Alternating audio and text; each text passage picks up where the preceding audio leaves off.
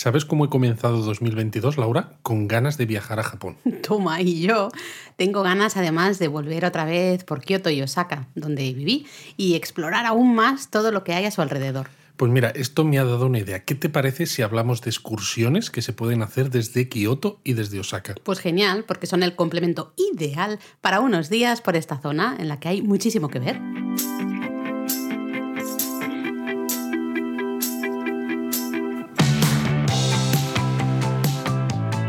Bienvenidos a Japón a Fondo, El podcast sobre Japón de la mano de japonismo. patrocinado por Lexus. Experience Amazing.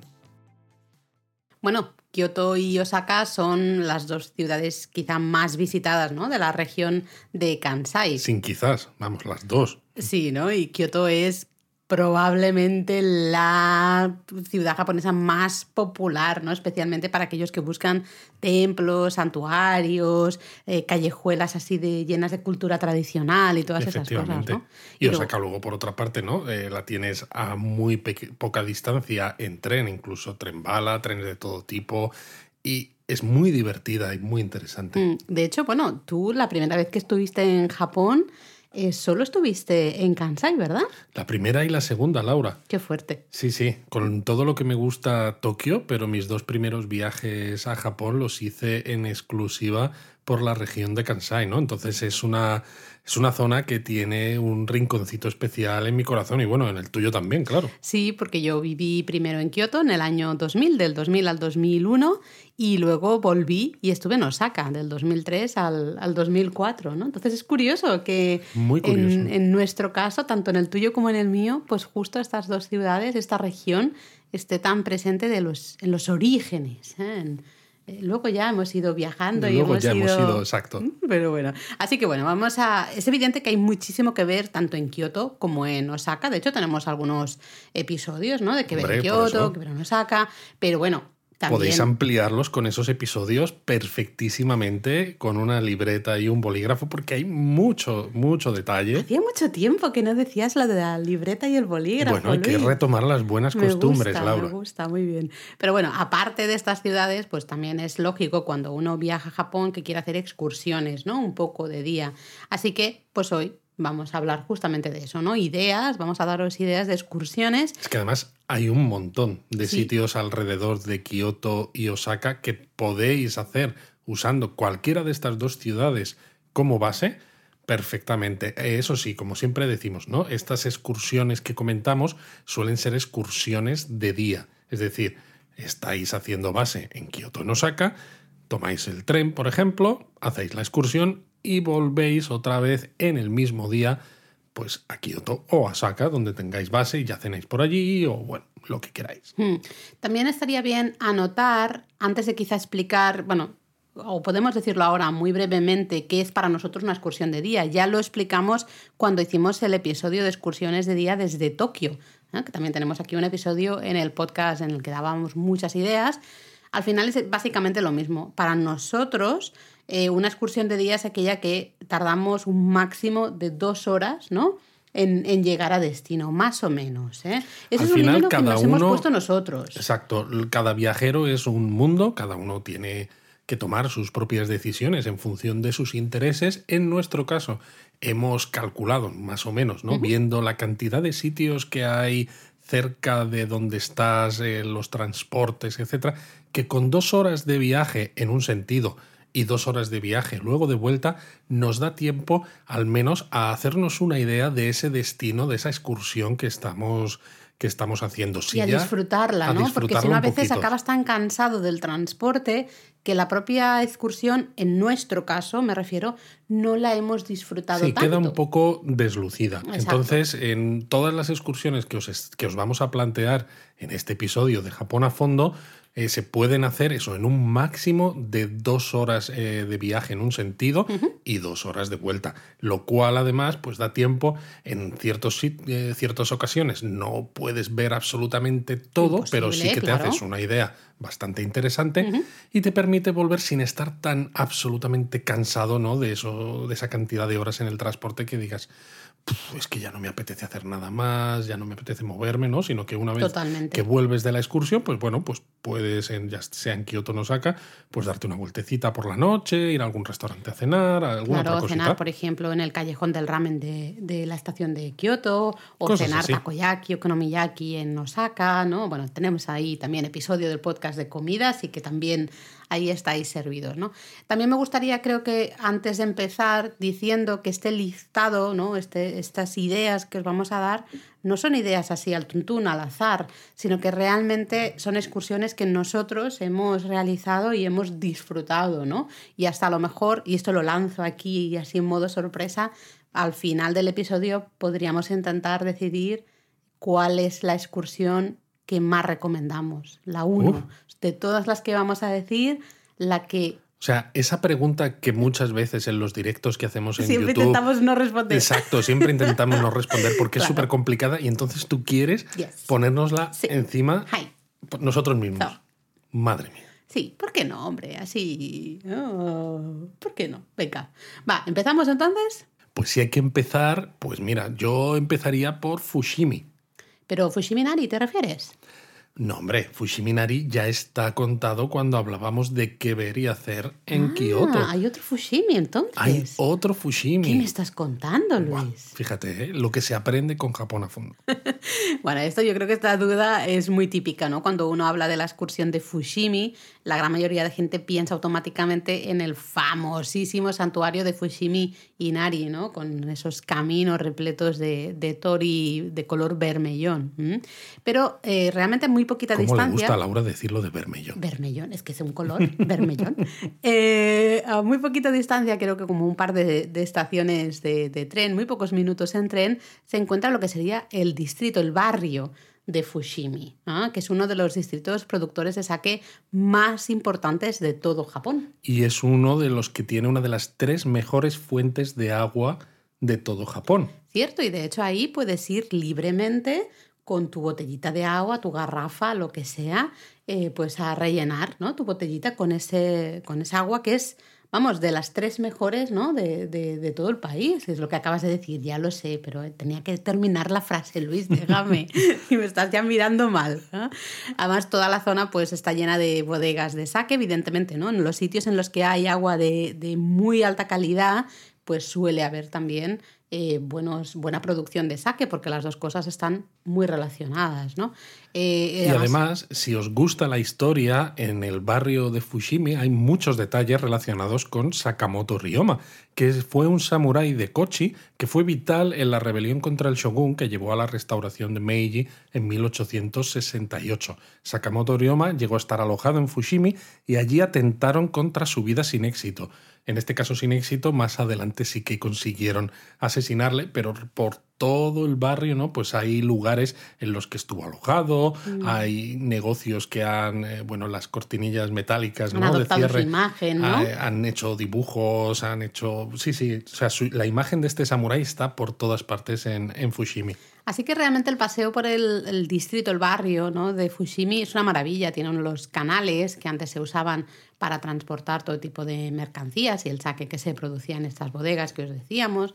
Esa parte histórica, ¿no? Con, con casas, edificios muy antiguos, de arquitectura muy singular. Entonces, es un, yo creo que es una, una excursión muy bonita. ¿no? Y sobre todo es una excursión que se puede combinar fácilmente Mm. con la visita a Fushiminari que habíamos dicho al principio. Exacto, puede ser perfectamente una excursión de mediodía o en plan vas a, visitas el santuario, luego tomas otra vez el tren, eh, bajas en Fushimi y das una vuelta muy relajada y te tomas algún dulcecito, un té, un té matcha por la zona, disfrutas un poco de ese paseo, ¿no? Realmente es lo que tú dices, se puede combinar perfectamente con, con Fushiminari y después de ahí, pues a lo mejor irte hasta algún otro sitio, ¿no? Eh, vamos, o sea que... que Puedes ir a Uji, puedes Sí, ir que, bueno, ahora los, los comentaremos más otros adelante. lugares, sí. sí, de sí. hecho, de todas maneras, eh, quizás no lo hemos dicho al principio, pero eh, Fushimi es eh, la de todas las excursiones que vamos a decir, es la que está más cerca de, Sí. de Kioto, porque nos hemos hecho aquí un apaño con las excursiones para contároslas de mm, eh, distancias más cortas a más largas. Entonces, eh, al Fushimi, como es la primera de la que hemos hablado, no, al menos vamos a intentarlo, Sí. es la que está más más cerca. Por eso es fantástico, ¿no? Cuando dices, tengo algo de tiempo libre, pero tampoco tantísimo, no quiero estar tanto tiempo en el tren, etcétera, pues eh, este barrio de- dedicado al saque es una maravilla. Sí, porque desde la estación de, de Kioto más o menos son como unos 10 minutos como máximo. No creo que tarde muchísimo más. No lo sé, no lo recuerdo, Sí, pero está 10 muy cerquita, más o ¿no? menos. Mm. Así que apuntad Fushimi, desde luego, no os quedéis solo en el santuario, que también es evidente, es una visita maravillosa, pero combinadla con el barrio de Fushimi porque merece mucho la pena ser descubierto. Vale, pues después de Fushimi nos alejamos una pizquitita más, pero tampoco mucho, mucho. ¿Vale? Y nos vamos, yo diría, hasta Kobe. Kobe, Kobe, pobrecita Kobe. Pobrecita Kobe, sí, ¿Por porque qué? Fushimi al final es un sitio que es eso, es una Al menos excursión por de Fushimi y mediodía. Inari, ¿no? La gente también lo... Sí, pero me refiero que es un sitio, eh, aunque puedes estar más tiempo, pero es relativamente pequeñito. Pero claro, Kobe ya es una ciudad grande, con un puerto importante, Muy importante. con un montón de cosas por hacer y queda olvidadísima. Sí, es muy curioso porque Kobe eh, ha sido muy importante en la, en la historia reciente del, del país, ¿no? Como eh, otros puertos como el de Yokohama o el de Hakodate, ¿no? Esos primeros puertos que abrieron al exterior pues cuando Japón iba dejando atrás ese periodo Edo, ¿no? En el que estaba completamente cerrado a, a tu- influencias occidentales, ¿no? Entonces, es una ciudad eh, muy interesante porque tiene em, una gran mezcla de culturas, ¿no? Tiene una parte con una estética Es un muy crisol de europea. culturas. Un crisol de culturas, totalmente. Y a mí esta, este tipo de ciudades me gustan, ¿no? Me pasa un poco igual que en Nagasaki, por ejemplo, ¿no? Y Kobe tiene esta, esta, esta estética, ¿no? En cierto barrio eh, europeo, luego también tienes el barrio chino. Eh, hay un ambiente no sé, muy moderno, eh, muy abierto. Es una ciudad que, que me encanta y de hecho tenemos ganas de volver. Ya estuvimos en verano de 2019, pero fue una visita muy rapidita. Muy rápida. Y tenemos ganas de volver para hacer algunas cosas que hicimos hace 3 millones de años Exacto. aproximadamente y ya las fotos, pues mm, O directamente no las hay. No ya no es las que sean hay. malas, sino que es que ni hay fotos. Algunas ni siquiera las hay. Eh, entonces, a ver si en el próximo viaje podemos darle un poco de cariño a la ciudad, que es una ciudad que probablemente suene por el terremoto, ¿no? De Exacto. 1995. ¿m? Eh, de hecho, en la parte, hay un parque en, justo en, en la parte del puerto eh, que recuerda un poco ¿no? el, el desastre que supuso el terremoto de Sí, hay una zona que 1995. se mantuvo, ¿no? Pues tal como la afectó el terremoto, en lugar de arreglarse, pues se dejó tal cual para que se viera cuál había sido el efecto. Eh, y en años recientes, además, se añadió un pequeñísimo museo al Sí. aire libre con fotos y algunas descripciones, pues para hacerlo un poquito más eh, formal, quizás. Y más visual, quizá, y hasta una pizquita más interactivo, ¿no? A- aparte de, de esto y aparte del barrio eh, que está lleno... Ah, De perdona. todas maneras, no, iba a decir que aparte de esto del, que hay en el puerto, ¿no? De este memorial del terremoto, la zona del puerto es que tiene muchísimo que ver. Mucho, mucho, mucho. Y más en los últimos años se ha ido revitalizando, ¿no? Se ha ido como puliendo, no sé, o eh, cada vez es más bonita, ¿no? Toda Cada vez es más bonita, hay más cosas que hacer, hay más gente constantemente, se hacen más también. centros comerciales también que les encanta. Aunque bueno, en uno de estos pues tienes una noria, tienes un museo de Ampaman que a los niños A les los encanta. mm. Eh, bueno, montones de restaurantes también, que es algo cruceros que gusta también, mucho. para que puedas ver un poco Kobe desde el agua, ¿no? En esta otra Efectivamente. perspectiva. Y luego también muy cerquita está el barrio chino, que es uno también de los más grandes, ¿no? De, de Japón. Y ahí pues te puedes volver loco, como en cualquier barrio chino, ¿no? En. Japón. a, pues comida, especialmente dos tipos, ¿no? Tenemos comida callejera china, que es fantástica si quieres solo picar algo, no comer de una manera más seria. Y luego también un montón de restaurantes chinos de, de buenísima calidad. ¿no? Exacto, de hecho, en mi primer viaje a Japón en, eh, en julio de 2003, estuve con unas amigas japonesas en, en Kobe y comimos en un restaurante chino y bueno. ni me acuerdo de cómo se llamaban los platos que comí, porque claro, era comida china, pero de verdad, no de la comida china esta que a veces llega a Occidente que, que- que no se parece en nada a lo que comen de verdad allí, ¿no? Aunque bueno, eh, hablamos de, del puerto, ¿no? Hablamos del barrio chino, hablamos del barrio de casas occidentales, ¿no? De una estética mucho más occidental. Eh, pero también hay que hablar, si hablamos de Kobe, Luis, hay que hablar de Wagyu, la ah, carne de Kobe. Yo digo, no sale, no sale. que estaba esperando que me dieras paso porque digo, si no, ya está, me vas a decir que siempre estoy pensando en comida y claro, no, pues mal. Eh, exactamente, ¿no? Yo creo que ya lo mejor también que se puede hacer en Kobe es comer carne de Kobe en Kobe. Es verdad que este tipo de carne se ha vuelto tan famosa que la podéis encontrar en cualquier ciudad de Japón. Pero claro, Kobe siendo ¿no? la ciudad que da nombre a este, a este tipo de wagyu, ¿no? con una gran infiltración de grasa, muy tierna, deliciosa, pues muchísimos restaurantes están especializados en este tipo de carne. Entonces podéis encontrar lugares donde os vais a gastar un dineral, pero vais a tener una experiencia maravillosa, ¿no? Con un menú pues típico de teppanyaki, con un montón de platos donde el plato principal, ¿no? Es esta pieza de carne de Kobe, pero hay muchos otros sitios donde por algo menos de dinero pues puedes hacer un poco de yakiniku, ¿no? Carne así a la parrilla que te la cocinas tú mismo, pues diversos cortes de carne de Kobe, quizá más finitos, pues para que no salga tan, caro, pero al menos dices, oye, he probado la carne. Pero lo he probado, es decir, que eh, están los dos extremos, ¿no? Un poquito, puedes darte ese caprichito eh, y no tampoco pagar un ojo de la cara por, por ello, simplemente la cosa de voy a probar un poquito y ya está, o te puedes dar ya el caprichazo, digamos, y hacer todo ese menú un poco en un restaurante de aquí pues de categoría, ¿no? Exacto. Además hay un teleférico también en Kobe, hay el santuario Kuta, un montón de cosas muy muy chulas que, merecen la pena. Recomiendo al menos, o sea, hacer una excursión de día completo, básicamente, disfrutar la ciudad durante un día completo. Nosotros estuvimos eso esta última vez mediodía, ni no llegó ni a mediodía y se nos quedó muy corto. ¿eh? Tuvimos que, porque no teníamos más tiempo y nos quedamos con las ganas de dedicarle un poquito más de tiempo de nuevo a, la ciudad, ¿no? Para Lo bueno es que está muy bien comunicada porque tienes dos estaciones principales, o tres, ¿no? Tenéis la estación de Shinkobe, que es la de Shinkansen, tienes la estación de Kobe, que es la de trenes convencionales, mm. y también la estación de Sannomiya, que también es clave porque está en el, como en el corazón de, de la, ciudad. Entonces, desde Kioto y Osaka se tarda muy poquito. Si vais en Shinkansen, en menos de media hora más o menos estáis. Es decir, que si tenéis el JR Pass activado, ¿no? pues, pues, podéis usar un Shinkansen y en menos de media hora llegáis. Porque además todos los Shinkansen paran en Shinkobe, incluso los Nozomi. Y los trenes locales pues tardan un poquito más, alrededor de unos 57, 60 minutos, que de todas maneras tampoco es excesivo. No, no, no, desde luego. Bueno, ¿seguimos? Venga, vamos. Venga, pues otra excursión que recomendamos, tanto desde Kioto como desde Osaka, es Uji. Yo creo que mm, gran desconocida durante mucho tiempo, especialmente porque su gran eh, punto turístico había estado en, obra, ¿no? en remodelación y demás, eh, pero creemos que merece la pena estar ahí en las listas de excursiones. Alguna, alguna gente quizás empezó a verlo porque empezó a venderse hace ya algún tiempo ¿no? un Kit Kat especial que era Uji Matcha.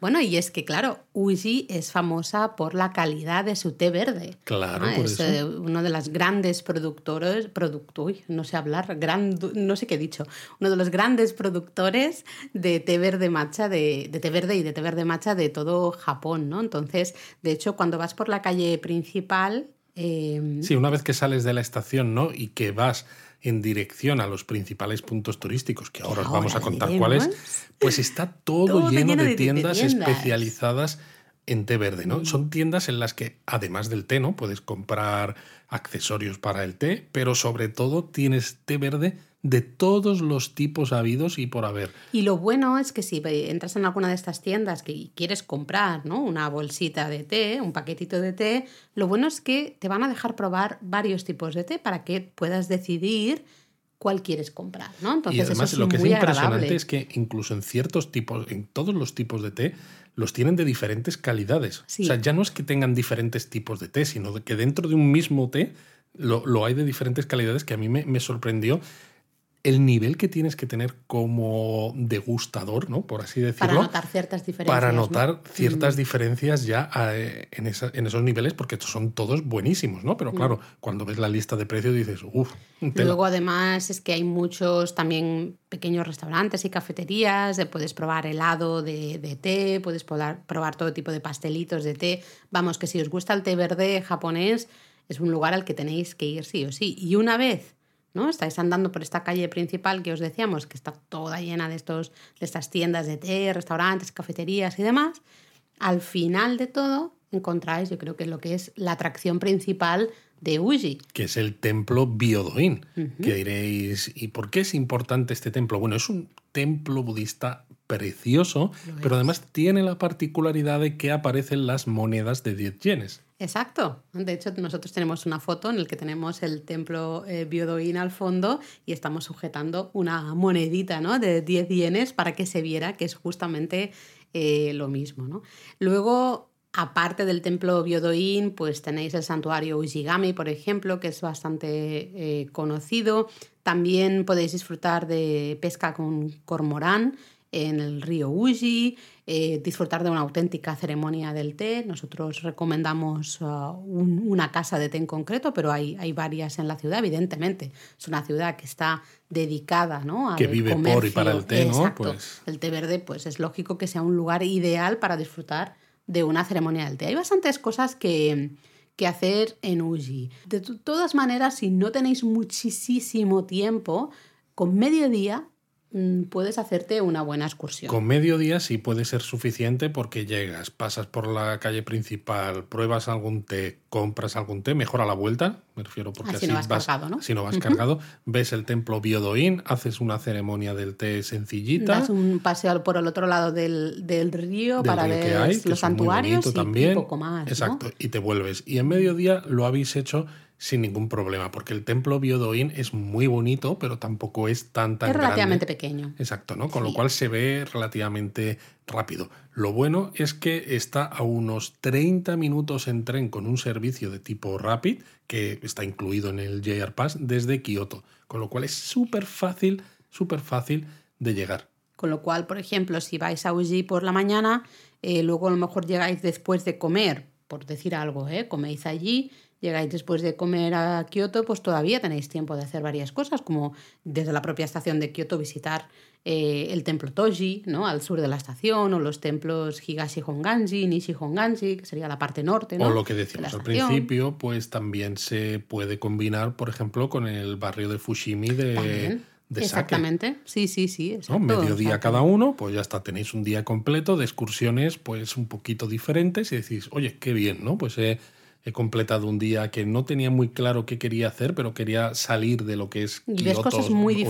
diferentes, ¿no? Muy variado, totalmente. Venga, otra excursión, va. Pues mira, otra excursión, eh, voy a hablar de otro sitio que también queda muy olvidado por los turistas, A ver, que es Nagoya. Nagoya. Y no, igual que hemos hablado de Kobe, o sea, estamos alternándonos sitios que son relativamente pequeñitos o que se pueden ver eso en mediodía, ¿no? Si vamos con un poco de prisa, sitios que son un poco más grandes, como, como Kobe hace un momento, Sí. o Nagoya ahora, pero es que está tan cerca, sobre todo cuando tenéis JR Pass y podéis subir a un Shinkansen, que es que sería una tontería no considerarlo como una excursión de día.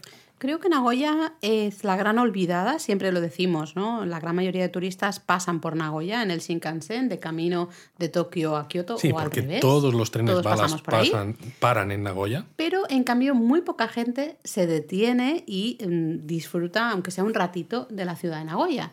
Creo que esto va a cambiar en un futuro. Sí, va a cambiar en un futuro porque se va a abrir aquí en, en el parque de la Expo de Aichi, donde actualmente está en la reproducción de la casa de Satsuki Mei de mi vecino Totoro, se va a abrir el Ghibli Studio Park. Exacto, ¿no? El parque Ghibli em, el año que viene, en principio. En principio, sí. 2023. Y yo creo que va a traer una cantidad de turistas. Eso va a poner el foco en la ciudad de Nagoya. Creo que Nagoya aquí está haciendo muy buen trabajo de, de piar al final, ¿no? Y de intentar llamar la atención de los turistas. Creo que esto les va a funcionar muy bien. Luego, aparte de esto, Nagoya está muy chula como Muy ciudad chula. para pasar un día, una excursión Exacto. de Bueno, día. a mí me encanta porque además, ¿no? En las afueras de Nagoya está eh, uno de los museos de trenes del, del país, ¿no? El, en concreto, el SC MacLeod and Railway Park, que está gestionado por JR Central. Vamos, el Museo de Trenes de Nagoya, yo lo llamo así que es más fácil.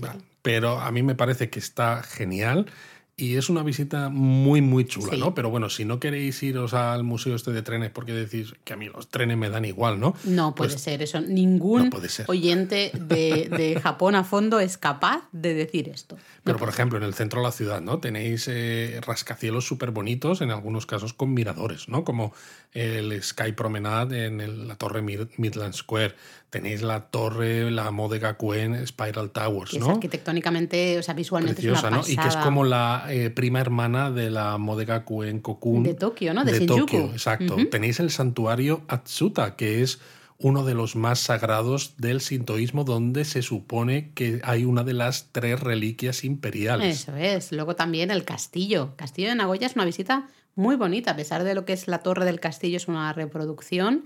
Eh, a mí me gustó muchísimo y las vistas Pues sí. que se tienen desde arriba me, me parecieron muy bonitas. Y toda la parte del castillo, que tiene parte de museo, eh, hay una parte muy dedicada a la, a la propia arquitectura de castillos, a las decoraciones de los castillos y demás. Me gustó especialmente, me gustó Sí, mucho. ¿no? Y luego, claro, pues toda la zona de Sakae en el La centro zona de la de- de ciudad. noche un poco, Es la ¿eh? zona eso de actividad nocturna lleno de bares, restaurantes, hay una torre de televisión a la que se puede subir, tiene un mirador bastante chulo, una noria, es una zona animadísima, ¿no? Realmente es una ciudad, Donde podéis ir a tomar una cervecita. claro, Y ya que somos japonismo, hay que hablar de comida. hay que hablar de comida.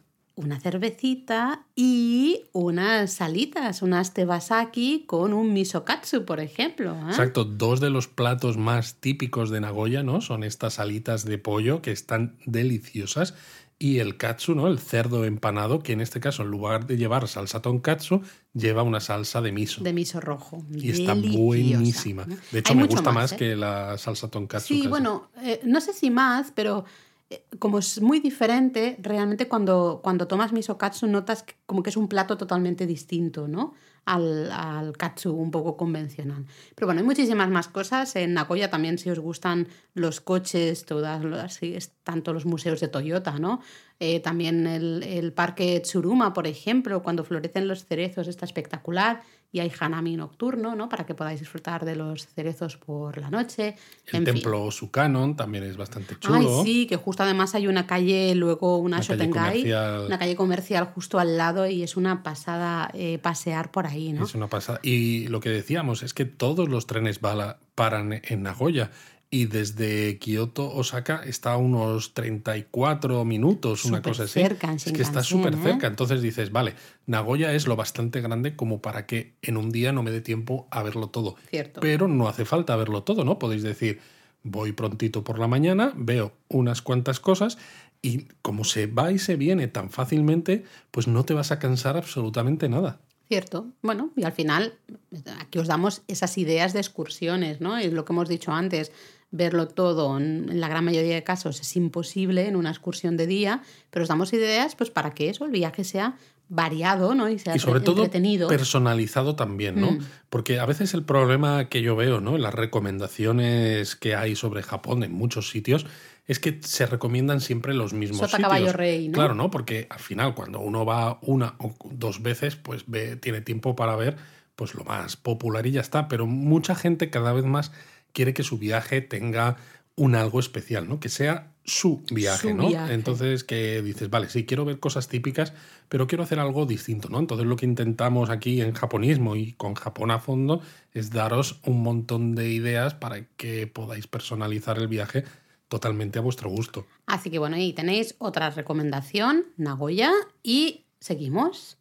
Quizá con una de las excursiones más populares desde Kioto y Osaka, es la ciudad de Himeji, especialmente famosa por su castillo, el castillo de Himeji, que es uno de los 12 originales que quedan del, del Japón del periodo Edo, ¿no? Y quizá también uno de los mejor conservados y más impactantes, ¿no? A es uno de los más impactantes ya no solo por el tamaño que tiene, sino también por toda la arquitectura Mm. que hay en los alrededores, ¿no? La entrada al castillo, porque hay otros castillos que son originales, que son también preciosos, Pero- pero, que tiene, pues eso, están en una explanada, ¿no? En un pequeño montículo, por ejemplo, y ves el castillo y dices, vale, qué bonito, pero ya está, ¿no? Pero en No el caso de Himeji más, ¿no? tienes eso, ¿no? Todos los caminos de entrada, ¿no? Toda la zona de los diferentes, el San Nomaru, el Ninomaru y todo esto. Y es una verdadera pasada. Es, es maravilloso. Estuvo muchos años cerrado ¿no? por restauración. De hecho, se cayó durante eh, muchísimos años de, de cualquier itinerario, porque al final es que era ir a ver nada. De hecho, nosotros en japonismo teníamos fotos de Himeji Sí. de antes de la restauración, ¿no? Y el artículo que teníamos en la web, las fotos se veían. Eran grises. Sí, sí, las, las paredes del, del castillo no se veían así con un tono gris bastante Total. feote. Y claro, no pudimos actualizar el, el artículo hasta muchos años después porque estuvo cerrado el castillo, ¿no? Luego, en cuanto se abrió otra vez, pues volvimos. Y bueno, si ahora entráis al, al post de- del castillo de Himeji que hay en japonismo, pues vais a flipar de las fotos que hay. Sí, la verdad es que hicieron un trabajo de restauración brutal. Ahora luce blanquito y, y maravilloso, ¿no? El, el castillo. Además del castillo está justo al lado los jardines Cocoen, ¿no? Que nos- de hecho nosotros recomendamos comenzar la visita justamente por los jardines. Podéis comprar una entrada combinada. Sobre y todo por eso, porque se puede comprar una entrada combinada es un poco un, un- norma- un- ¿cómo se dice? Un life hack. Un- eso, un life hack. Sí, ¿no? La entrada combinada la podéis comprar tanto en los jardines como en el castillo, pero en el castillo suele haber mucha más gente haciendo cola para comprar entradas. En los jardines no, con lo cual una vez que la compráis en los jardines sin esperar cola, visitáis los jardines, son una verdadera maravilla y tenéis además unas vistas geniales del castillo, ¿no? Desde los propios jardines. Y cuando salís de los jardines no tenéis que esperar la cola en el castillo porque ya, lleváis cola, ya, ya lleváis la entrada en la mano. Exacto. Y luego también os recomendamos dar una vuelta por todo el exterior de- del Parque del Castillo, los alrededores, digamos, ¿no? Tenemos en la web un post específico en, en el que os mostramos diferentes perspectivas, ¿no? Diferentes puntos fotográficos para ver el castillo de otra manera. Por ejemplo, Sí, el castillo reflejado en la, en efectivamente. la cristalera, ¿no? De un museo. O por ejemplo, en así. un parque que hay justo al lado, ¿no? De la entrada del castillo, ¿no? Pues hay dos eh, sachihoko, ¿no? Que son estos animales mitológicos. que en casa los llamamos las salchipapas, Exacto, esto ¿no? que, se- quede entre nosotros. que quede entre nosotros, y lo acabas de decir. que se, se colocan, ¿no? En el techo del- de los castillos japoneses y eh, tienes una foto maravillosa porque se ve el castillo eh, flanqueado, ¿no? Eh, encuadrado con eh, un sachihoko a, a cada lado.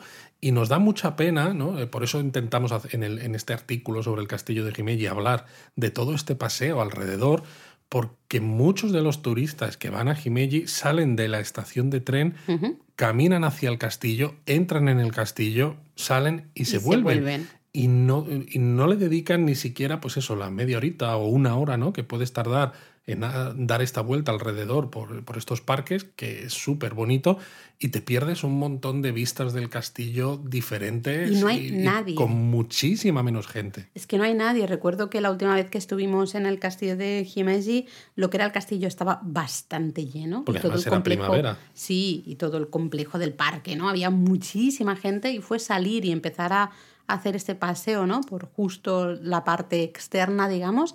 Y nos cruzamos con tres señoras que estaban haciendo un hanami, un picnic ahí bajo los cerezos en flor detrás del castillo, pero no había nadie, No había nadie. más. Eh, Entonces creo que, que merece la pena eh, hacerse así la excursión completa. Y a pesar de eso, a pesar de que decimos de excursión completa, con medio día más o menos es suficiente. Bien estructurada, si llegas tempranito, Si llegas temprano, sí. ves los ah, jardines, entras en el castillo, ves absolutamente todo lo que quieras ver, tanto, tampoco como quieras, ¿no? De- del castillo. Luego sales y te das toda la vuelta entera, ¿no? Por el exterior, digamos, del castillo. Con mediodía tienes suficiente, ¿no? Con lo cual también luego eh, lo puedes combinar con alguna otra cosa, como por ejemplo pues visitar el monte de Shosha, por ejemplo, ¿no? que está relativamente cercano, ya que estamos ahí. Y que aparece en la película El último samurái. Exacto, ah, y con, con, Tom Cruise. Exacto. Así que... Y también lo bueno es que Himeji tiene estación de Shinkansen de la línea Sanyo. Eso significa que desde Osaka es línea directa, ¿no? Desde Kioto eh, habrá que cambiar en Osaka y tal, pero bueno, también se llega igual de fácil. fácil sí. Unos 44, 45 minutos, ya veis. Es que no es nada. Vale. Venga, seguimos con, otra recomendación. Sí, pues mira, eh, ya que hemos recomendado Himeji, que tiene uno de los castillos originales, pues vamos a recomendar otro lugar que tiene otro de los castillos originales, que es Hikone. Hikone, en este caso nos vamos hacia el otro lado, ¿no? Si Himeji está hacia el oeste, Hikone estaría hacia el este. Exacto, es una pequeña ciudad que está a orillas del lago Biwa y tiene eso, un pequeño castillo que es uno de los 12 originales que quedan en Japón. En este caso es mucho más pequeño que el de Himeji, pero tiene mucho encanto y además tiene una mascota muy peculiar, un gato samurái llamado Hikonian, que bueno, hace las delicias de los más pequeños. De hecho, cuando nosotros estuvimos nuestro hijo Eric eh, acabó totalmente enganchadísimo a Hikonian. Hubo que comprarle un muñeco de Hikonian que todavía tiene por casa y de hecho fue una de esas mascotas que inició la locura japonesa por las mascotas. Sí, a Hikonian yo le tenía mucho cariño, dejé de tenérselo después de este viaje porque ese peluche del que habla Luis, que tuvimos que comprarle a Eric porque era, nos miraba en plan de, por favor, por favor, comprarme a Hikonian. Fue muy buena compra al final porque estuvo con él durante absolutamente todo el, viaje. Aparecen todas las fotos, está eh, ahí siempre, pero Hikonian tiene un cascabel. Y en esa época eh, todavía compartíamos cama en los hoteles, porque bueno, esto podemos hablar en otro episodio, pero los niños cuando son pequeños y comparten cama contigo en el, en el hotel, pues no pagan, ¿no? No pagas un, extra. Eh, entonces, claro, compartíamos cama, Eric, yo, a veces mm, er, Eric y Luis, depende. Y Eric no quería dejar nunca el Hikonian. Exacto, Hikonian y su cascabel. Y Eric se mueve más, bueno, no sé, e, es, es increíble lo que se mueve a todas horas y durmiendo también se mueve muchísimo. Entonces está él durmiendo tranquilamente y cascabel para arriba, cascabel para abajo, cascabel para arriba. Era terrible. Me acuerdo muchísimo de, eso, ¿no? Pero bueno. Pero bueno, además, además del castillo, en Hikone también hay unos bonitos jardines, eh, se llaman Genkyuen, que además eh, una vez que estás dentro, ¿no? Tienen el castillo como paisaje prestado, ¿no? Esto es algo que comentábamos cuando hablábamos de los jardines japoneses en otro episodio, ¿no? Esta técnica paisajística del paisaje prestado. Pues estos jardines están justo al lado del castillo, son muy, muy bonitos. Son preciosos con el, con el castillo al fondo. Mira que yo tengo un recuerdo regular porque me caí. Eh, me, me, caí, de, me di de bruces contra el suelo. Bueno, fue una caída tremendísima eh, partí la cámara, en fin, me, hice bastante daño en el brazo. Lo peor fue lo de la, cámara, claramente. Sí, sí, bueno, aunque yo, o sea, yo estaba pensando, porque venía un coche, además, digo, me, voy a morir aquí, ya está, este es, este es el día de mi muerte. Eh, entonces tengo ese recuerdo. tengo ese recuerdo de Hikone. Bueno, la verdad es que las heridas, como tuve problemas para tratármelas y demás, me dieron un poco de, guerra, ¿no? Durante el viaje. Pero bueno, luego también la parte un poco del centro, ¿no? Al ser una ciudad castillo, ¿no? un, pueblo ¿no? que va creciendo en la base de un castillo, pues toda la parte esa central está llena todavía de edificios ¿no? históricos que nos recuerdan un poco la, la época del periodo Edo. Eh, muchos de esos han sido reconvertidos en tiendas, en cafeterías, en restaurantes. Exacto. Y en muchos de estos restaurantes, eh, una de las cosas que son típicas para comer en Hikone es la carne de Omi, que es otro tipo de wagyu de gran calidad, otro de los grandes eh, wagyus que hay en Japón, aparte del de Kobe. Entonces, hay muchos de estos restaurantes pues te ofrecen shabu shabu, te ofrecen sukiyaki, ¿no? Te, sirven además ¿no? las mujeres vestidas con kimono, todo súper formal, en suelo de tatami y unas láminas de carne con una infiltración de grasa delicioso. Bueno, bueno. O sea, nosotros lo hicimos, evidentemente, y salimos nos debemos, nos debemos a nuestro público. No es que quisiéramos realmente, sino que teníamos que probarlo para ver si, si lo podíamos recomendar o no. Exacto. Y luego, bueno, pues puedes dar una vueltecita, ¿no? Por lo- los alrededores de Gicone, que también tiene un montón de templos y Muchísimos templos, santuarios muy muchísimos curiosos. santuarios, sí, sí, Y llegas hasta las orilla, la orilla del, del lago Bigua, ¿no? Pues que sí, aunque justo en esa curioso. zona quizá el lago está un poquito maltratado. El- hay otras zonas en las que Sí, se está verdad. trabajando ¿no? para recuperar un poco flora y fauna de, de la zona e intentar descontaminar, digamos, ¿no? un poco. eh, Entonces, justo en la zona de Gicone creo que es la zona en la que quizá peor está el lago Viva, pero bueno, siempre, siempre es agradable ¿no? acercarse ahí. Mm, medio día largo, yo creo, porque depende, depende de lo mucho o lo poco que quieras ver. Pero di lo que estás diciendo ahora, estás diciendo Mira, pasa un avión y todo. cuánto tiempo le quieres dedicar. Porque Eh, has pasado de decir el lago Bigua Ah, perdón. medio día largo. Yo estaba aquí en mi mundo. eso que pasa, ¿no? Que en tu mente todo tiene sentido. Todo tiene sentido. Em, pues eso, yo creo que le podemos dedicar mediodía, pero creo que es un mediodía largo si quieres hacer una visita bien, relajada. Y sobre todo por lo que hemos dicho de la comida. O sea, Sí. no podéis ir a Gicone y volveros para comer luego en otro destino o en la ciudad de base que estéis utilizando cuando tenéis la carne de Omi en Gicone. O sea, Sí. tenéis que comerla allí sí o sí, ¿no? Entonces, claro, eso ya hace que el mediodía que se te alargue un se alargue poquito. un poquito y luego, más. pues es que yo después de comer sí que daría un poco un paseo para descubrir estos templos, estos santuarios que se esconden un poco, ¿no? Por, por esas calles cercanas al, al castillo hasta a lo mejor llegar al lago Biwa y pues no sé, a lo mejor a las cuatro, a las cuatro y media, a las cinco de la tarde eh, sería llegar de nuevo a, a Kioto, ¿no? Probablemente, o salir Exacto. hacia Kioto. Es Y- decir, que es un mediodía, es un mediodía bastante largo. De todas maneras, también se llega muy fácil, ¿no? ¿Y cómo se llega? A lo mejor os estaréis preguntando. Pues bueno, hay varias maneras. Eh, desde Kioto y Osaka tenéis tren bala hasta Maibara, por ejemplo, y allí podéis cambiar a un tren local hasta Hikone, que es muy curioso si os fijáis por la ventana, porque vais a ver un depósito de trenes de JR Central donde hay, está expuesto uno de los prototipos de, de tren bala. Iba a decir, eso solo lo ves tú, Luis. Yo, bueno, pero tengo fotos, tengo cosas. fotos desde el tren. Esta es una manera más rápida. De esta manera se tarda unos 32 minu- minutos más o menos. Pero si estáis en Kioto, hay un tren rápido, un servicio rápido que se llama Nagahama, que no tenéis que cambiar de tren y desde Kioto os lleva a Hikone, eso sí, en unos 49. También Bueno, es súper cómodo. menos de una horita, o sea, estupendo. Muy, muy cómodo. Bueno, sigamos con otra excursión que podemos hacer desde Kioto Osaka y esta sí que es la excursión, la más popular, yo creo que es la que aparece en absolutamente todos los itinerarios y es Nara. De hecho, Nara fue capital de Japón incluso antes que Kioto, la primera capital de Japón.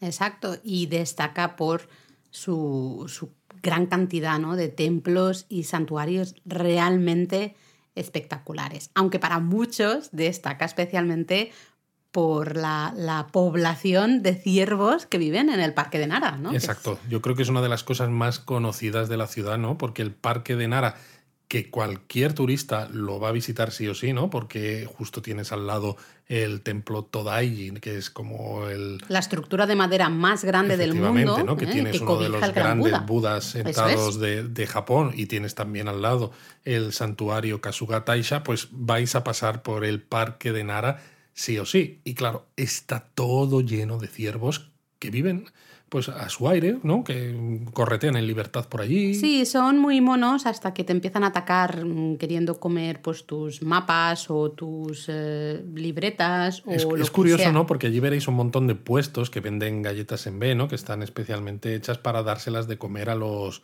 a estos ciervos. Pero claro, los ciervos se han acostumbrado a que cuando ven seres humanos, ¿no? Pues lo normal es que les den de comer, con lo cual se te acercan, no tienen absolutamente ningún miedo y como Ni no ninguna tengas vergüenza. ni ninguna vergüenza y como no tengas esas galletitas, pues empiezan a picotear aquí y allá y como lleves, por ejemplo, un mapa en el bolsillo del pantalón o en el bolso o lo que sea, que se vea, Una bolsa de plástico, Una habéis bolsa de comprado plástico. algún souvenir, por ejemplo, ¿no? cuando Y te tienes la quieres bolsa dar de cuenta, plástico. le han pegado un bocado. Sí, sí, sí. A mí la verdad es que las primeras veces eh, me daban bastante miedo porque me atacaron varias veces, ¿no? Luego la última, una de las últimas veces que estuvimos con Eric, no sé si es porque íbamos con Eric y es como, este es un humano pequeño, Sí, entonces aquí tenemos que ser buenos, no sé, pero se portaron, portaron bastante muy bien. bien. Y de hecho Eric tiene fotos con eh, que él las hacía a los ciervos muy junto, ¿no? Les ponía ahí la cámara enfrente de la cara y les hacía la Y los ciervos tan tranquilos, es sí, verdad. Sí, sí, eso fue, fue muy curioso. Pero bueno, tenedlo en cuenta.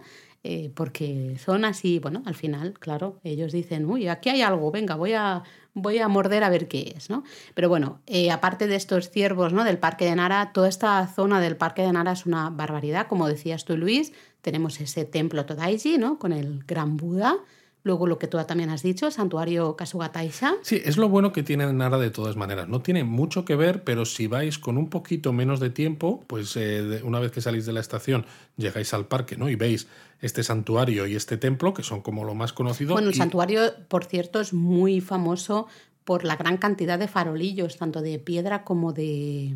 Em, no me sale. ¿Metal? Metal, o acero, no sé, ahora no me sale la palabra concreta que tiene, ¿no? Los, los farolillos tradicionales. Entonces, las dos los dos lugares merecen Merece mucho la pena. Y si no tenéis mucho, mucho tiempo, ¿no? Y solo tenéis, por ejemplo, para hacer una visita de mediodía, quizás con estos dos lugares, el Todaiji y el Kasuga Taisha, ya tenéis suficientes. Pero es que en el camino hacia estos sitios, ¿no? Y alrededor de lo que es el Parque de Nara, hay montones de lugares para visitar y para pasar tiempo. Sí, hay varios templos, hay una pagoda también espectacular, hay, hay varias, varias, cositas. Luego, si disponéis un poquito. El templo Horyuji, por ejemplo, que es una barbaridad. Sí, un montón, pero si disponéis de, de un poquito más de tiempo, os recomendamos también acercaros a Naramachi, que es la zona como más tradicional de Nara, que está llena de, de edificios de arquitectura tradicional, muchos de ellos se han reconvertido ¿no? en, en, tiendas de artesanía, en cafeterías, en restaurantes y merece mucho la pena también pasear por ahí. Por desgracia, muchos turistas no llegan porque, claro, vamos todos al final con el tiempo muy limitado, ¿no? Y dices, bueno, pues tengo que priorizar y priorizamos la gran mayoría, pues el templo Todaiji primero y luego todo lo que podamos ver alrededor de este templo, ¿no? Eh, pero merece la pena, si tenéis un poquito más de tiempo, acercaros hasta Naramachi. Y bueno, se llega también muy fácil porque tiene estación, dos estaciones de tren. Eh, una es de JR, con lo cual se puede usar con el JR Pass, y la otra es de Kintetsu, otra compañía ferroviaria, que en este caso no sirve el JR Pass, si vais con Kintetsu son unos 45 minutos desde Kioto. si vais con JR se tarda unos 10 minutillos más, unos 55, que tampoco es que sea Pero muchísimo. menos de una hora. Menos de una hora, o sea que también es muy cómodo. Y además, eso, podéis, por ejemplo, si queréis hacer la visita un poquito más corta, pues el resto del día lo podéis pasar en Uji primero, ¿no? Lo que hemos dicho antes. Sí, por ejemplo. Biodoin. O, evidentemente, o Fushiminari. Eh, os va a quedar mucho menos tiempo pues, para ver todas las cosas, pero sabemos que a veces a la, hora de hacer una planificación de un viaje a Japón, los días son los que son, ¿no? No se pueden estirar mucho más y queremos ver un montón de sitios diferentes, ¿no? Entonces, pues si queréis ver más sitios, pues los podéis encajar de esta manera que decimos, o si no, pues hacéis el día entero en Nara, que también tiene de sobra. Eso es. Bueno, sigamos con alguna recomendación más y yo creo que quizá podríamos recomendar una excursión curiosa porque realmente estamos en la zona de Kioto, pero nos vamos a las montañas del norte de Kioto. Mm, y en ese caso estoy pensando en Ohara. Eh, Ohara es... Eh, ¿Que no es un sitio irlandés? ¿Parece irlandés? No, Ohara. Madre mía, qué malo, Luis.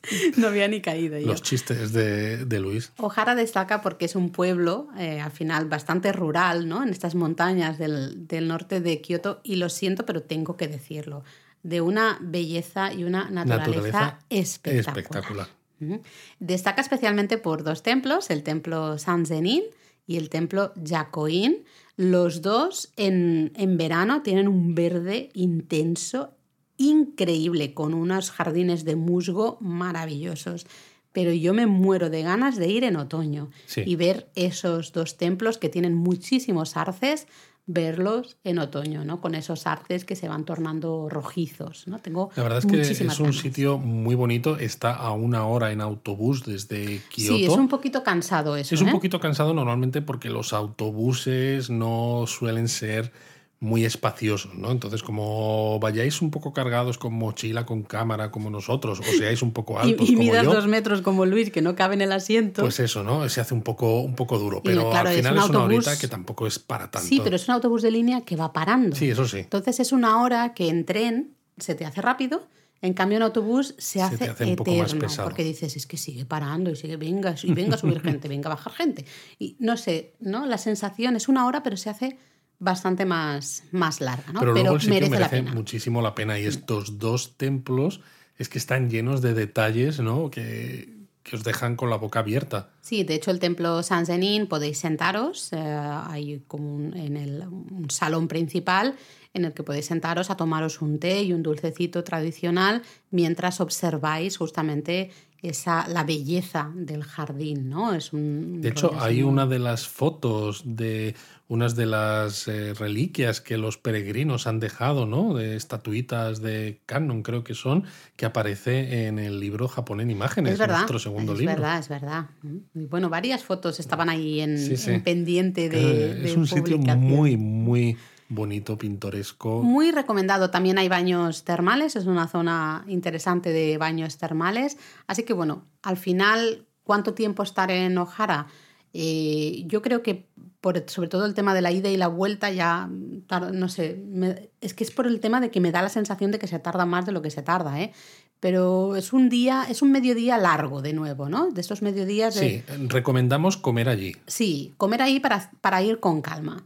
Eh, entonces tú llegas, ves un, primero muy bien el primero de los, de los templos, eh, puedes mirar un poco la- las tiendecitas ¿no? con artesanía y demás, comer ahí una comida temprana pero muy japonesa, ir al otro, al otro templo, pasear un poco por lo que es el pueblo, no ver los campos de arroz o los huertos, ¿no? Ver un poco cómo vive la gente en eso, en las montañas del norte de Kioto, que no tienen nada que ver Nada con que ver. cómo se vive en la ciudad, ¿no? Y luego ya tomar el autobús de vuelta a Kioto. Sí, pero vamos, que puedes eh, acabar en Kioto de vuelta, pues a lo mejor a las 4 de la tarde. Sí, sí, sí, Con lo cual dices, depende de en qué época del año vayas, puede que ya no haya tanta luz, Mm. ¿no? Pero sigue habiendo muchas cosas que puedes hacer a partir de las 4. Puedes seguir dando muchos paseos muy interesantes. Ahí voy, ¿no? Porque justamente el autobús, como tiene distintas paradas, ¿no? Podemos eh, parar en distintos eh, lugares o hasta luego tomar el, el metro para acercarnos a algún otro punto de la ciudad de Kioto y disfrutar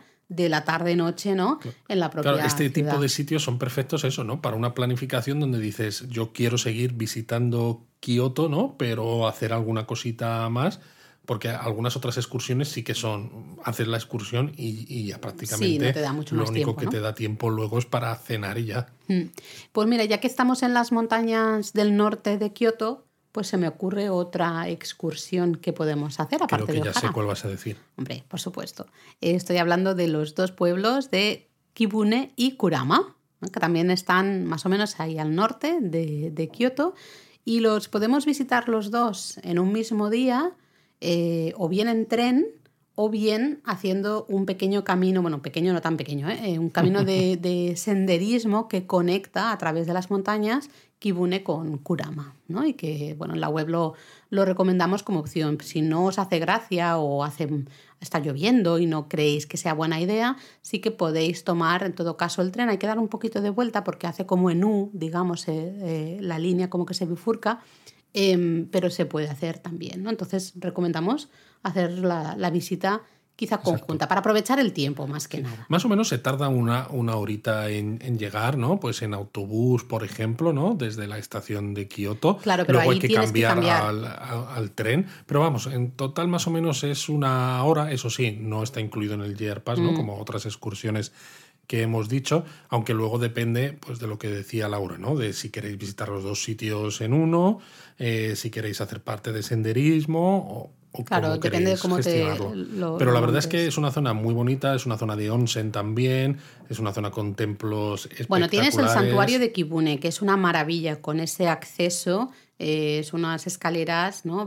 relativamente empinadas, todas empedradas, y con flanqueadas farolillos. con farolillos, Exacto, exacto. maravilloso. Luego el templo de Kurama también es una maravilla. El onsen de Kurama es espectacular.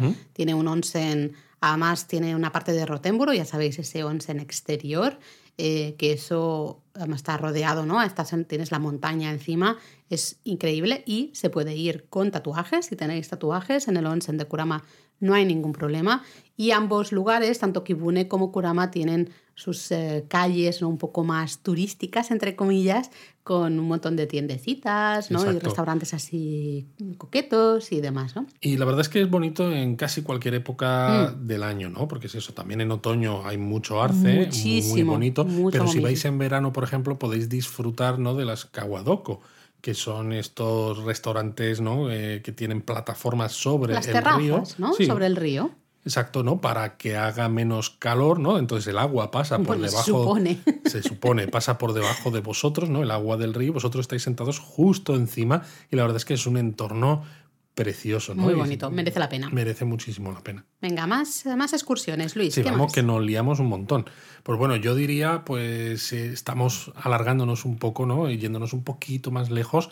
Eh, Okayama. Okayama es una Mm, excursión curiosa. Sí, es una excursión eh, relativamente rápida porque tiene estación de JR de Shinkansen en la línea Sanyo, con lo cual también se llega con muchísima facilidad y con el JR Pass alrededor de una hora, muy fácil. Y diréis, ¿pero qué hay que ver en Okayama? Pues sobre todo los jardines Korakuen. Que son uno de los tres jardines más bonitos o más destacados de, de Japón. Ya sabes que a los japoneses les encantan esas, esas listas de tres elementos, ¿no? Pues justamente los jardines Korakuen de Okayama son uno de esos tres mejores jardines. Y claro, es, ya que estamos a una hora de, de Kioto, nos lo vamos a perder. Hay que aprovechar. Y poder tachar, ¿no? Uno de esos tres grandes jardines de Japón. Es es súper fácil de visitar, ¿no? Y justo además al lado tenéis el castillo, que aunque es una reconstrucción, queda muy bonito porque también además a- hace las veces como de paisaje prestado, Totalmente. porque desde un montón de puntos Mm. de los jardines vais a ver el castillo al fondo, ¿no? Recortado y queda majestuoso. Totalmente. ¿Cuánto tiempo estar en Okayama? Pues bueno, especialmente si vais con tiempo limitado, yo creo que con medio día justito es suficiente, porque básicamente es eh, pasear por los jardines, que son bastante amplios, hay bastantes cosas que, que ver, pero bueno, con probablemente hora y media, Sí. eh, si los, lo tomáis con mucha calma, dos horas tenéis suficiente. Que si queréis podéis entrar también al castillo de Okayama, ponle pues un poquito más, pero está muy cerquita. Es decir, es una visita relativamente rápida. Puede ser más lenta si lo queréis, pero si no tenéis tiempo, con, con medio día corto, digamos, en este caso, Exacto. es más que Y suficiente. también, aunque estamos hablando aquí de excursiones de día, ¿no? De ir y volver a la ciudad en la que estéis basados, ¿no? En esos días, ya sea Kioto o Osaka, Okayama tiene una situación estratégica perfecta si lo que queréis es visitar toda la zona de Shikoku. Mm, ¿no? de Y el esto mar deberíamos interior- hacer un- un Sí, episodio. Deberíamos, el mar interior de Sí. Seto, ¿no? Porque justo de Okayama sale uno de los puentes que unen la isla principal de Honshu con Shikoku, con lo cual, por ejemplo, si en vuestro itinerario visitáis Shikoku, pues podéis hacer ese mediodía corto, ¿no? El día que os vais de Kioto o de Osaka, ¿no? Entonces pasáis la mañana, por ejemplo, en Okayama visitáis los jardines y luego ya subís al tren para acabar en Shikoku, pues esa tarde. Bueno, seguimos con una recomendación más. Luis, nos estamos alargando un montón, ¿eh? Un montón, me está dando susto esto. Igual va a ser el, el episodio más largo. más largo. Es que hay mucho que ver, ya lo decíamos, alrededor de, de Kioto y Osaka, muchísimo. el que avisa no es traidor. Exacto. Una recomendación, venga, una excursión mm, un poco diferente. Yo creo que no aparece en muchas eh, listas de excursiones, así que lleva la ciudad de Gifu.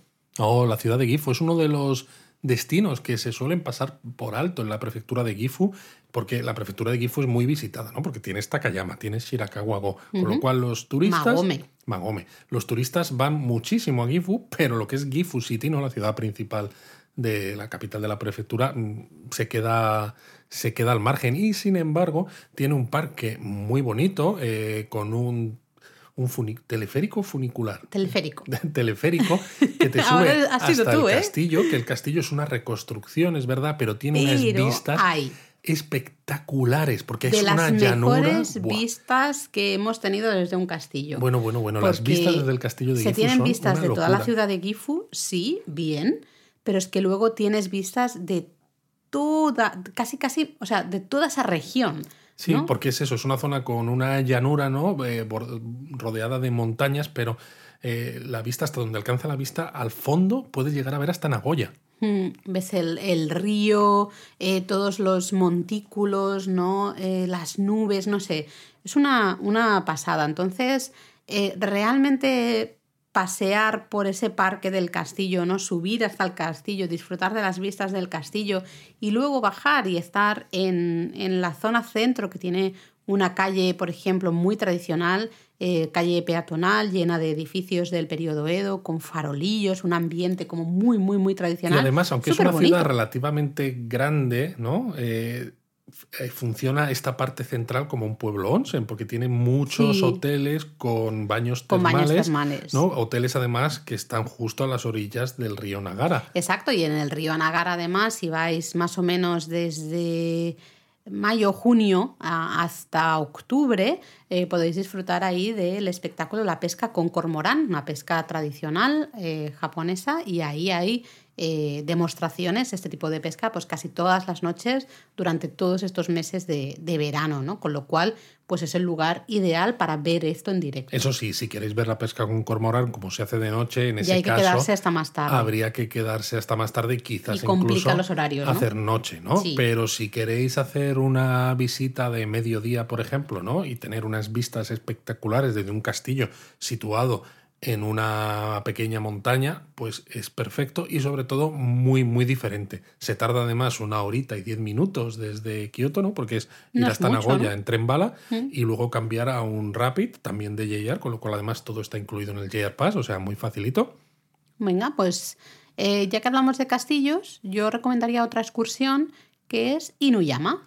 Muy bien. Otra, otra de estas ciudades castillo, ¿no? Ciudades que surgen alrededor de, de un castillo otro de los 12 castillos originales. Otro de los 12. Es que fíjate, ¿eh? llevamos, este es el tercero ya en los mm. alrededores de Osaka y Kioto. Aquí se nota, quedan un montón, ¿eh? la verdad.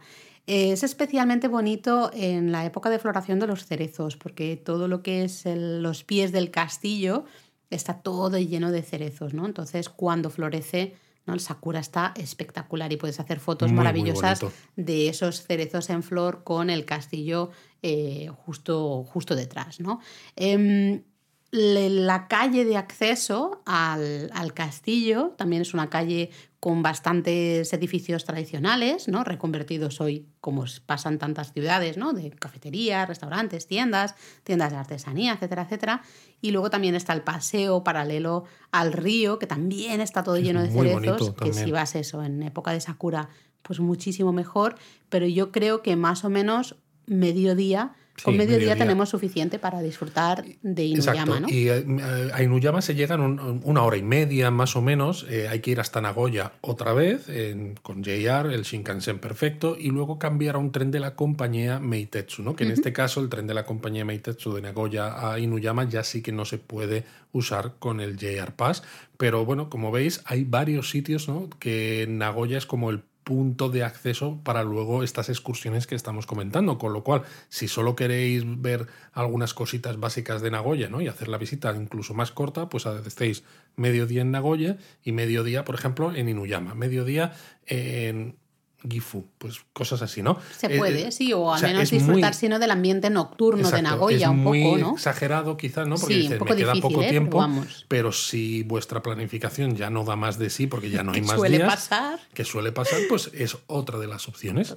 Venga, sigamos con otra excursión más y yo creo que es otra de las populares. Esta es una de las clásicas, yo diría. con el tiempo se ha reconvertido, ha pasado de ser excursión de día a ser destino. ¿No? En el que mucha gente se aloja, pero todavía sigue siendo bastante popular como excursión de día. ¿Pero de cuál? Yo digo, bueno, es que estaba poniendo aquí tensión. Ah, poniendo el misterio. Claro, es Miyajima. Y de la mano iría Hiroshima, ¿no? Pero creo que la reina de las dos es Miyajima. Ya sabéis, Miyajima es esa, esa isla que está justo enfrente, ¿no? De, cerquita de la ciudad de Hiroshima eh, y es famosa por su santuario y por ese tori que parece flotar ¿no? en, en las aguas del mar interior de Seto. Pues sí, la verdad. Y como tú decías, eh, actualmente cada vez más es un destino en sí mismo porque mucha gente quiere tomárselo con tranquilidad y hacer noche en Miyajima. Pero para mucha gente que no tiene tanto tiempo, ¿no? que es lo que llevamos diciendo hasta ahora, pues no le da más que para hacer una excursión de día. Hasta Hiroshima eh, se tarda alrededor de una hora 40 minutos desde Osaka a Kioto, porque también hay, hay Shinkansen, con lo cual se puede usar con el JR Pass. El problema es que luego hasta Miyajima pues hay que eh, añadir unos 45 minutos adicionales entre una cosa y otra, porque es un tren que ya no es de, alta velocidad, más luego el ferry que cruza desde la isla principal hasta Miyajima. Que claro, el ferry dices no es mucho, son a lo mejor 10 minutitos. son 10 minutos. Pero claro, va sumando, ¿no? Y estamos justo ahí en ese límite que nosotros nos hemos autoimpuesto, ¿no? Como, como de dos horas. Sobre todo porque cambias de transporte varias veces, ¿no? Y, mental, y, mentalmente también mm. te cansas más. Entonces se puede hacer como excursión de día pero es un poco cansado. Sobre todo además porque Miyajima es mucho más que ese solo ese tori que flota, ¿no? Del, del santuario de Tsukushima. Sí que es verdad que, vale, podemos eh, ir paseando ¿no? por la, la calle Omotesando, eh, viendo todas las tiendas, llegamos al santuario de Itsukushima, visitamos el santuario de Itsukushima, vemos el Tori, hacemos las fotos y nos podemos casi volver. Si queréis, esto es lo, como lo mínimo y es lo mínimo aceptable y ha sido lo que ha hecho muchísima gente durante mucho tiempo. ¿no?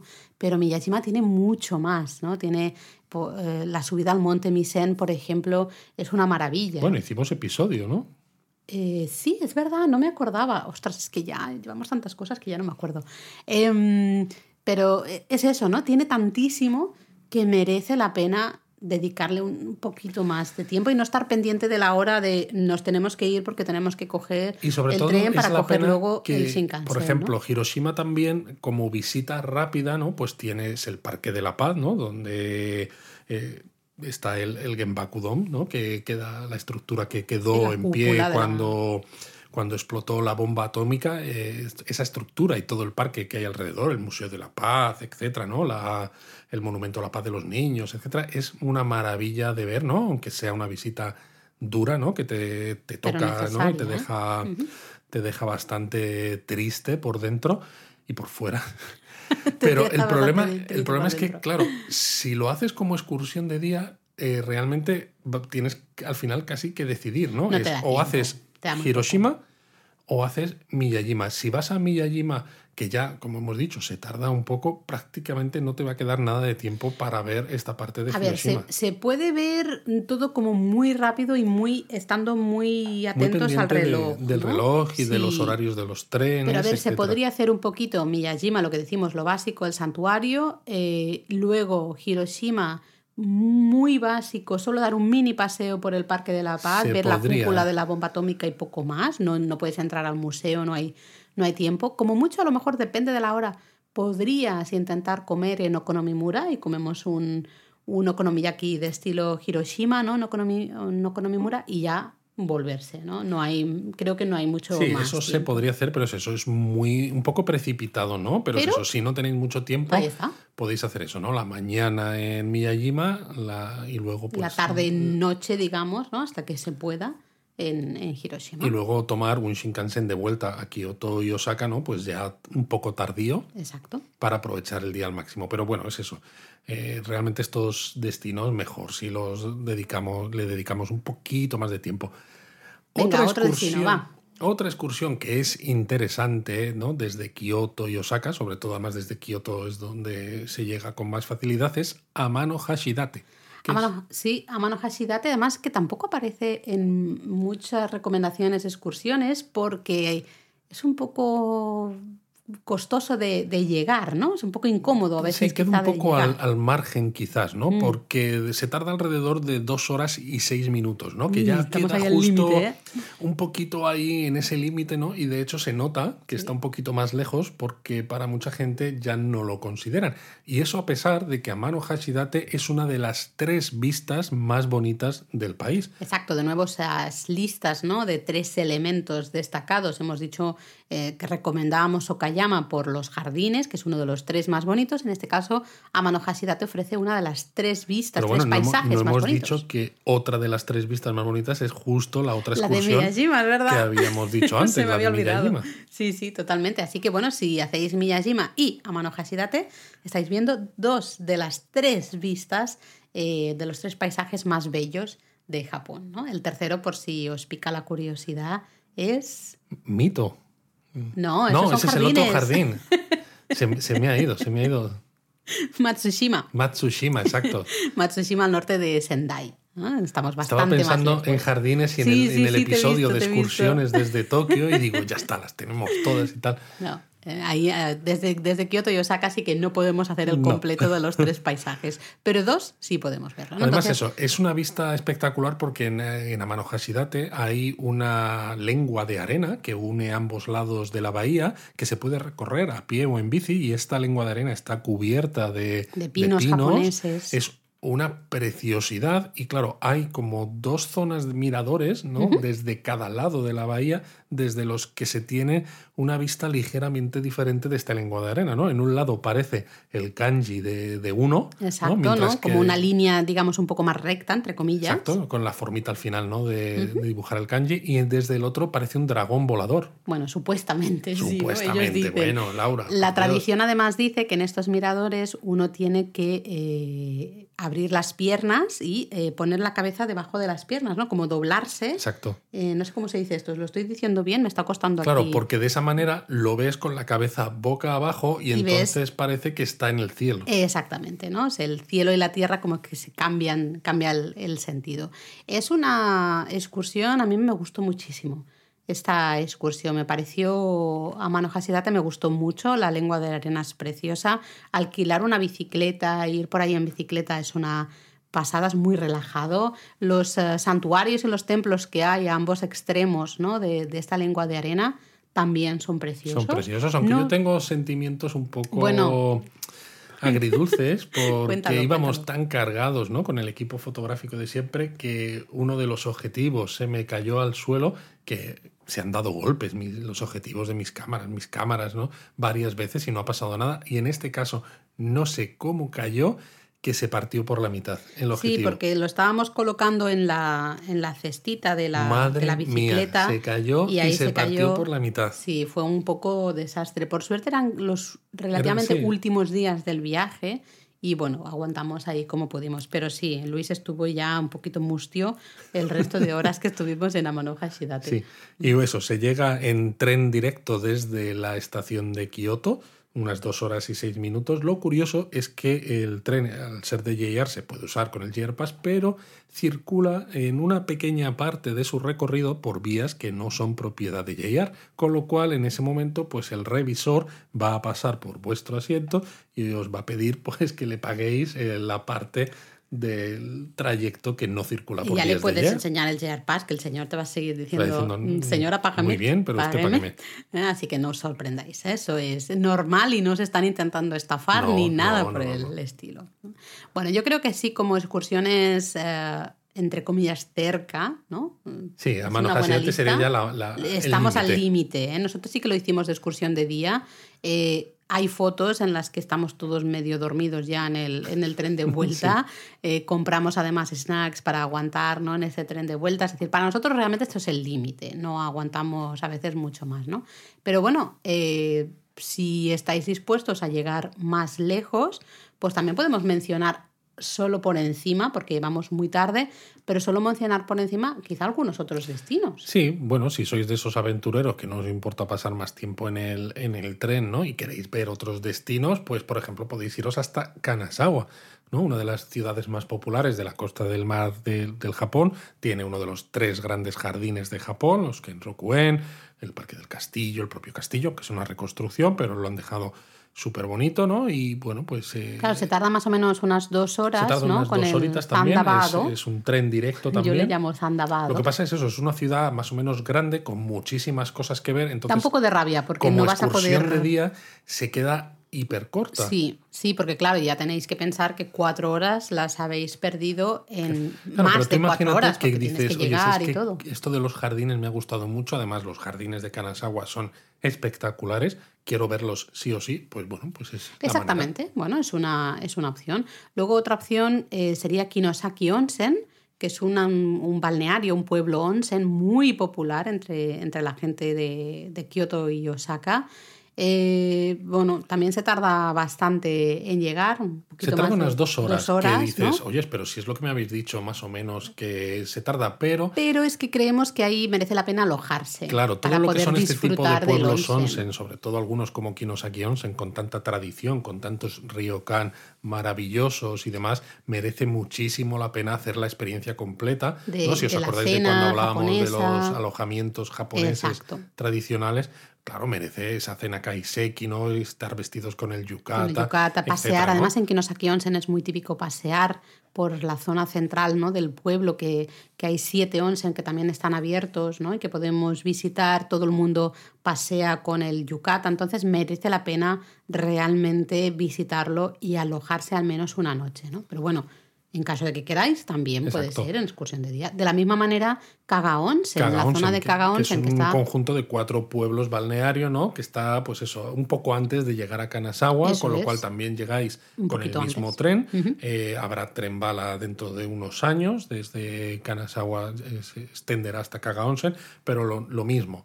Merece la pena hacer noche, con lo cual, si queréis ver zona de onsen y a lo mejor hacer un bañito, pues dices, vale, pues me hago la excursión pero bueno, lo dejamos aquí comentado para que lo incluyáis como excursión un poquito más larga. Sí, lo que pasa es que, claro, como encima son cuatro pueblos, es que, es complicado. Casi, casi tienes que decidir o vas en coche o es muy complicado, si no, ¿no? Pero bueno, ahí está. Otra opción, Iwakuni, eh, conocido especialmente por su puente Kintaikyo, ¿no? Ese puente con varios arcos, ¿no? Que están sostenidos por pilares que, que no tienen ni un tipo de, de clavo, ni argamasa, son ni nada. Son pilares de piedra que sostienen un puente, ¿no? Con una forma semicircular, ¿no? De madera y que no tienen ni clavos, ni argamasa, ni nada de nada. Tiene estación. Claro, está más allá de Hiroshima. Está más allá de Hiroshima. Lo que pasa que, bueno, tiene estación de Shinkansen, con lo cual, dentro de lo que cabe, ¿no? Se llega de una Bien, manera lo que pasa es que desde la estación de Shinkansen recuerdo que tenías que tomar un Hay autobús. que tomar un autobús. hasta la zona del puente, se tarda bastante. Lo bueno es eso, que si queréis ¿eh? ver este puente, ¿no? que es un clásico, que es una maravilla, es una preciosidad y tampoco es muy visitado por los turistas, pues dices, oye, yo quiero algo diferente, ¿no? Pues mira, me voy a ver el puente Kintaikyo, pues lo mm. podéis hacer. Otra excursión que nosotros sí hemos hecho, hicimos hace muchísimos años, pero sí la hicimos como excursión de día, fue visitar el santuario de Ise y la zona de las Meotoiwa, las rocas casadas ¿no? de, de Meotoiwa, que está muy cerquita en, Futami. Sí, es una eh, excursión que la verdad es que no te da cuando lo haces como excursión de día, ¿no? Porque la hicimos justo así. Solo te, da, tiempo, a ver esto, nada más. Exacto, te da tiempo a ver el santuario de Ise y tampoco detenerte muchísimo. Mm. Eh, no te da tiempo a ver el resto de ISE, ¿no? Ni todas esas. No, ves un poco la calle, la calle más comercial sí, de pero ISE. ves porque tienes que pasar por allí. Exactamente, ¿no? Pero no te da mucho más tiempo, ves las rocas casadas, ves y ya el. Está, y te tienes que eh, volver. sí, poco más. Pero ¿no? bueno, también es eso, ¿no? El santuario de ISE es el santuario más sagrado del sintoísmo. Eh, las rocas casadas, pues son muy bonitas y mm. pues es algo un poco diferente también. La verdad es que sí, al atardecer o al amanecer es una, una zona muy bonita. Y si ya puestos, ¿por qué no hacer la locura y decir, estás en Kioto y dices, me voy a Fukuoka a comer ramen? A Fukuoka a comer ramen. Bueno, si tienes JR Pass, ¿por qué no? ¿No? Tienes el Shinkansen directo, te metes en el Shinkansen, te comes un bol de ramen de tipo tonkotsu y te vuelves y dices, he comido y dices, ya, pero podrías comer ramen tonkotsu en Kioto. Y dices, ya, pero me lo he comido. Pero lo quiero comer ahí, ¿no? Ahí, que es donde surgió. Pues me parece bien. Y también quizá habría que recomendar o habría que mencionar Koyasan. Mucha gente lo hace de excursión de día, aunque de nuevo nosotros recomendamos alojarse. En claro, porque en Koyasan lo típico es dormir en un templo, levantarte temprano para los rezos matutinos, disfrutar de esa, de esa comida budista, ¿no? os apetece eso, ¿no? Y queréis ver la zona, bueno, se pueden ver un poco y todo esto, pues bueno, se puede hacer como excursión de día también. Es cansado, pero, pero se puede hacer. Y ya está, nada más, ¿no? Yo creo que, que hasta aquí las excursiones, porque ya podríamos hablar en otro episodio de dónde dormir, si en Kioto nos saca, pero creo que eso quizá... Eh, sí, porque estamos, o sea, esto se nos está yendo tanto de las manos. Pues vamos a dejar eso y te parece que nos callemos porque si no no tendremos tiempo para... Japonismo Mini. Bueno, yo creo que aunque vamos a hacer japonismo mini porque lo hacemos en todos los toca, Japón a fondo, pero es que yo creo que ya no nos da tiempo. Bueno, pero bueno, pues lo vamos a hacer igualmente. Eh, mencionar así como muy rápidamente que eh, estamos justo, ¿no? Ahora mismo estamos en Fitur, en el momento en que sale este episodio. El sábado a las 12 del mediodía vamos a dar una charla que hemos titulado Redescubre Japón, ¿no? Como para preparar y animar a todos a viajar a Japón en cuanto se, reactive el turismo al país. Somos de la opinión que este año ya va a ser el año. así. Y luego también por la tarde, ese mismo sábado, sobre las 6 de la tarde, vamos a hacer una breve presentación de nuestros libros en el stand de JNTO, la Oficina de Turismo eh, del Gobierno de Japón, aquí en España, ¿no? Y, ese mismo sábado también, que se vaya tela el sábado. El sábado es completo, ¿eh? sí. Pues cenamos en un restaurante japonés de Madrid, en Hattori Hanzo, con eh, varios miembros de la comunidad japonismo. exactamente, así que bueno, nos vamos a poner caras, nos hemos puesto caras eh, a en, través en de... el japonismo en marcha, ¿no? En muchas quedadas de estas online que hacemos mensualmente, pero será bonito poder estar todos pues tomando algo pues en directo, ¿no? No, no con una pantalla entre Exacto, va a ser Y bueno, también si quieres muy breve, aunque a lo mejor lo podríamos dejar para un episodio especial, podrías hablar de la renovación de la web, Luis. Bueno, la verdad es que en japonismo nos encanta hacer cosas cuando llega el 1 de enero, ¿no? El podcast este mismo que estáis escuchando se estrenó el 1 de enero de 2021. Japonismo nació un 1 de enero, en este caso, de 2006, ya vamos por 16 años nos estamos acercando ya, ya vamos siendo cada vez más adultos, vamos dejando atrás la adolescencia y hemos hecho la renovación de la web más grande de, la historia de japonismo. Tremendísima. Si no habéis entrado en japonismo durante varios meses, muy mal, pero bueno, muy mal. lo entendemos.